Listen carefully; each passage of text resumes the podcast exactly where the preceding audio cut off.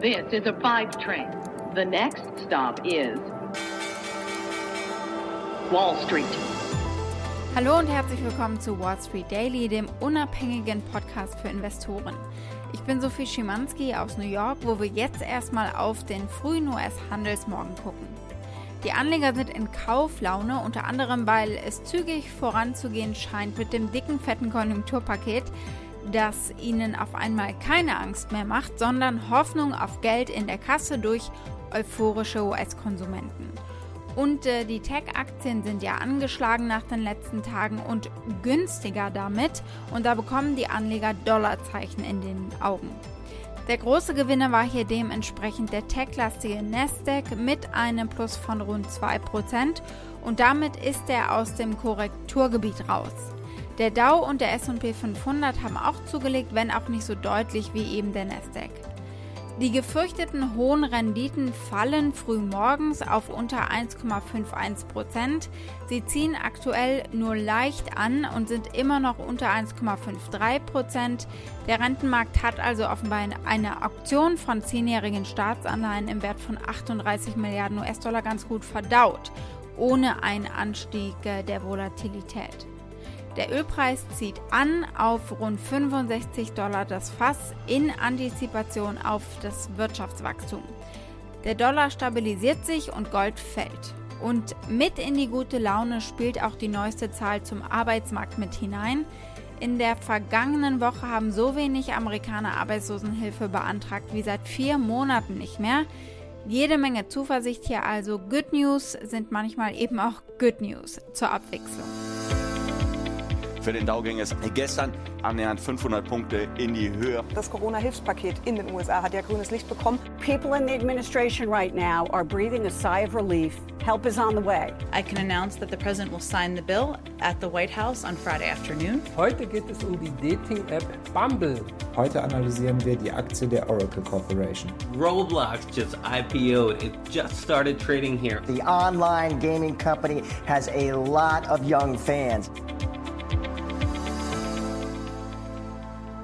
Das machen wir alles gleich nacheinander, aber wir beginnen mit der ganz großen Nummer, mit dem Hilfspaket. Das liegt auf Joe Bidens Schreibtisch und ist damit nur einen Schritt entfernt davon verabschiedet zu werden.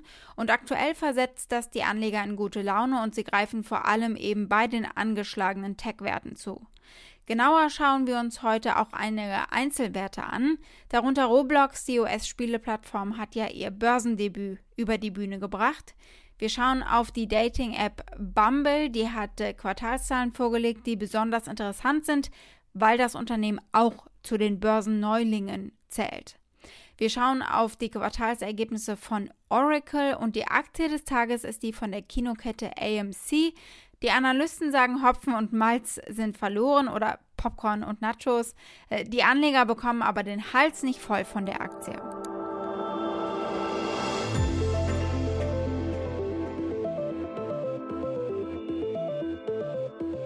Unser erster Punkt heute ist das äh, Stimuluspaket und das Motto des Tages Alle Mann ab in Tech.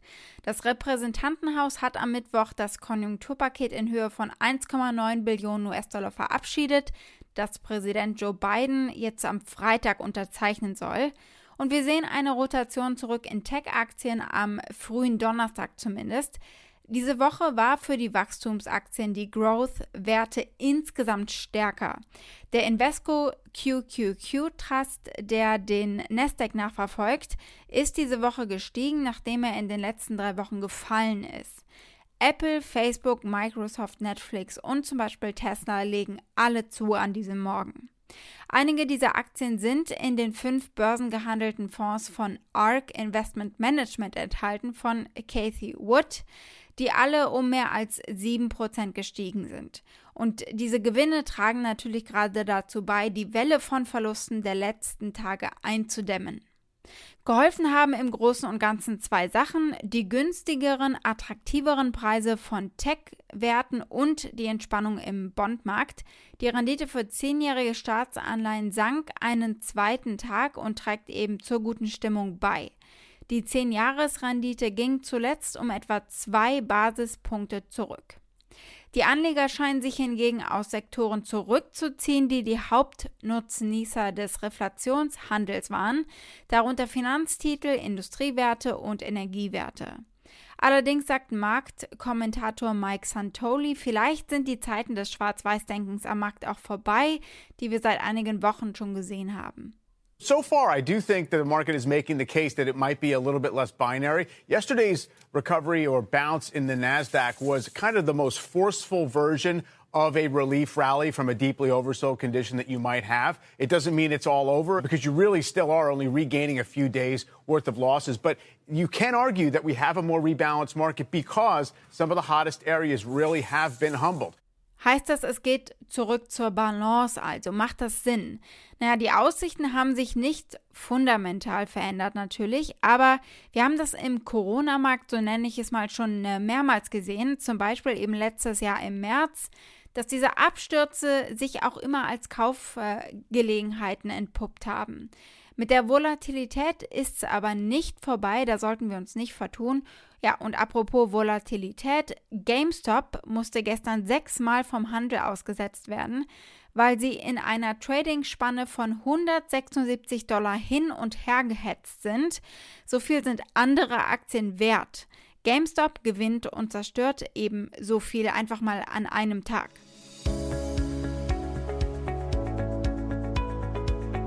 Schauen wir als nächstes auf den ersten Handelstag jemals von Roblox. Der Börsengang für die Gaming-App lief stark. Vorab, es war kein IPO, sondern ein Direct Listing. Heißt also, bestehende Anteile wurden verkauft, es wurden keine neuen Aktien ausgegeben. Der Referenzpreis lag bei 45 Dollar und das haben sie gleich ordentlich überboten. Die Aktien starteten in den Handel nachmittags etwa um 1.30 Uhr Ostküstenzeit mit bereits 64,50 Dollar und bei Handelsschluss, dem ersten jemals für Roblox, lag die Aktie bei knapp 70 Dollar. Das lässt ein Plus am ersten Tag von 50% gegenüber dem Referenzpreis und 16% gegenüber dem ersten Handelspreis. Der erste Tag gibt dem in Kalifornien ansässigen Unternehmen einen Wert von 44 Milliarden US-Dollar. Vor einem Jahr war das Unternehmen gerade mal 4 Milliarden Dollar wert. Die Aktie klettert hier weiter, am frühen Morgen teilweise prozentual zweistellig. Einer der Käufer übrigens von Roblox-Aktien am Mittwoch war der ARK Next Generation Internet ETF von Cathy Wood. Der Fonds fügte mehr als 500.000 Aktien hinzu, was etwa 0,5% äh, des Portfolios entspricht. Zum Schlusskurs am Mittwoch ausgesehen hat ARKs Position in Roblox einen Wert von rund 36 Millionen US-Dollar. Aktuell steigt die Aktie übrigens weiter, etwa um 5%. Wichtig ist für die Anleger jetzt, kann das Unternehmen den Erfolg und das Wachstum aufrechterhalten, auch nach der Pandemie. Denn die hat natürlich stark dazu beigetragen, dass die Kids stundenlang gezockt haben. Der CEO sagt, ja, das Wachstum reiche ja auch schon äh, 15 Jahre zurück, vor der Pandemie eben hat es begonnen. What a great day for the Roblox community as well. We know a lot are watching us, we're just so grateful to be here, and we appreciate it. We hope COVID ends as soon as possible. We want to get back to normal. Roblox has been growing for 15 years, driven by our community, driven by the awesome content, driven by our creators, and driven by the ability for people to do things together. That's a long term growth path, and we believe that continues forward even after COVID. Von einer Gaming-App zur Dating-App Bumble. Die ist äh, schon etwas länger an der Börse, aber immer noch so frisch, dass sie ihre ersten Quartalsergebnisse gemeldet haben. Und der Umsatz von Bumble stieg demnach im letzten Quartal aus den gleichen Gründen, warum Roblox so beliebt ist. Äh, wir verbringen mehr Zeit online, eben auch beim Dating. Das Unternehmen aus Texas gab bekannt, dass der Umsatz im vierten Quartal um 31 Prozent auf über 165 Millionen US-Dollar gestiegen ist. Der Umsatz mit der Bumble-App stieg um 47 Prozent und der Umsatz mit Badu, einem in Europa und Lateinamerika beliebten Dating-Netzwerk, um 11 Prozent. Die Gesamtzahl der zahlenden Nutzer in der Dating-App stieg gegenüber dem Vorjahr um 33 Prozent. Inzwischen nutzen knapp drei Millionen Menschen die App. Und der durchschnittliche Umsatz pro zahlenden Benutzer, das ist natürlich eine wichtige Messgröße, betrug im Dezemberquartal 20 äh, Dollar, etwa 3 Cent mehr als im gleichen Zeitraum des Vorjahres. Im Jahr 2020 hat das Unternehmen einen Gesamtumsatz von 542 Millionen US-Dollar erzielt. Sie erwarten in diesem Jahr einen Umsatz von 716 bis 726 Millionen US-Dollar.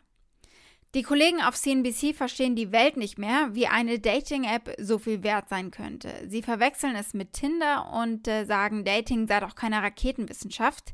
Wenn die Frau wählt, so wie bei Bumble, dann ist da wahrscheinlich aber wirklich etwas mehr dahinter, würde ich sagen. Aber es ist einfach herrlich, ihnen zuzuhören. Sie sind sehr verwirrt. Yeah, it certainly was. I don't know. What's it worth, Andrew? I mean, it's a, it's a dating thing, right? I don't know. Is it a, do you know anything about There's it? big money a- in dating.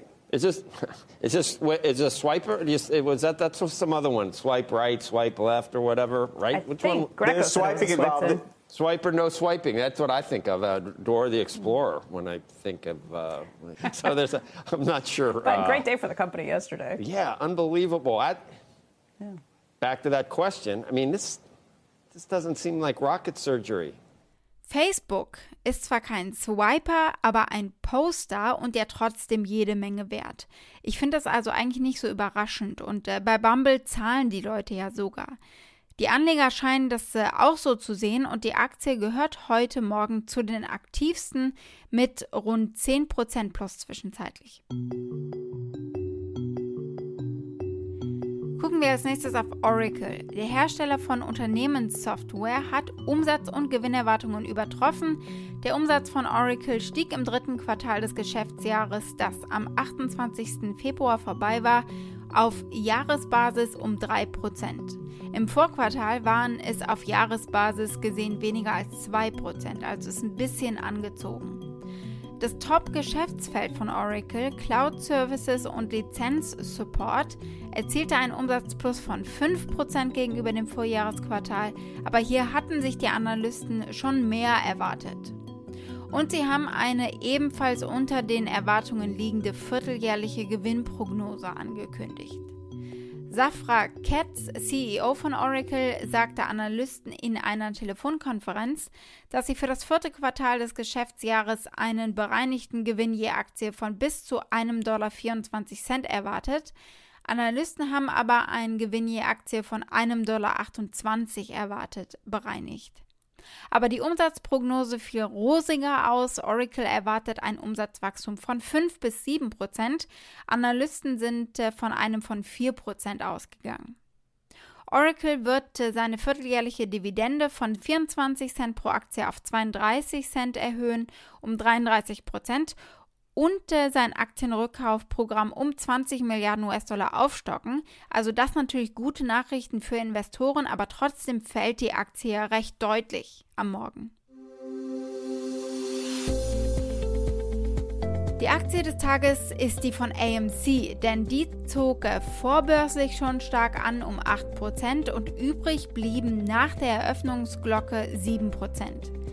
AMC ist übrigens eine der Aktien, die Hedgefonds äh, stark geschortet haben. Klar, AMC ist eine Kinokette in einer Pandemie und äh, in Zeiten von Netflix und Disney Plus und sie sind stark verschuldet, also ihre Bilanz sieht nicht gesund aus. Es gab gerade frische Quartalsergebnisse und demnach sank der Umsatz von AMC im vierten Quartal um 89 Prozent. AMC meldete außerdem einen Verlust von 946 Millionen US-Dollar für das vierte Quartal, womit sich der jährliche Verlust für das letzte Jahr auf 4,6 Milliarden US-Dollar beläuft. Auf Aktienbasis beliefen sich die Verluste im letzten Quartal des Jahres auf über 6 Dollar und im Jahresverlauf auf über 39 Dollar. Rich Greenfield, Analyst bei Lightchat, setzt ein Preisziel der Aktie auf einen Penny. AMC is eight times levered. They will never generate meaningful free cash flow. There is no value to equity holders. People can buy it because they're excited about going back to theaters, but there is no value to this company. And ultimately, that's what's going to matter is they can't pay off their debt ever. Was sagen die anderen Analysten? Die Aktie liegt aktuell bei etwa 10 Dollar. Das durchschnittliche Preisziel sagt aber, sie sollte bei 2,86 Dollar liegen. Das Rating liegt durchschnittlich bei Underweight. Laut Wall Street Journal sagen vier Analysten verkaufen, vier sagen halten. Ja, solchen Outsidern fliegen jetzt natürlich die Herzen der Redditor zu. AMC war ähnlich GameStop nicht nur eine der am stärksten geschorteten, sondern auch eine der äh, stark short gesqueezten Aktien. Und so steigen die Leute weiter ein und die Aktie zieht an. Von 600 Kinos sind inzwischen wieder 527 hier in den USA offen. Auch das sorgt für Euphorie, zumindest beim CEO Adam Aaron. Er sagt, Samstagnacht war die aktivste Nacht seit März 2020, weil die Leute massenweise ins Kino geströmt sind, nachdem sie das ein Jahr lang nicht tun konnten. Also ebenso viele wie bei 25% Kapazität reinpassen. What a wonderful day for AMC. As you indicated, we did open in New York City without incident. A lot of our theaters were sold out. Saturday night, across the whole of the United States, was the single busiest day for AMC since March of 2020. That's an example of pent up demand. What a successful weekend for us. Wall Street. Das war's mit Wall Street Daily für heute. Für Fragen oder Vorschläge schreibt ihr mir einfach gerne eine E-Mail äh, an wall-street-daily at mediapioneer.com oder schickt mir eine Sprachnotiz auf diesem Wege. Damit wünsche ich euch einen schönen Donnerstagabend. Bis morgen, eure Sophie.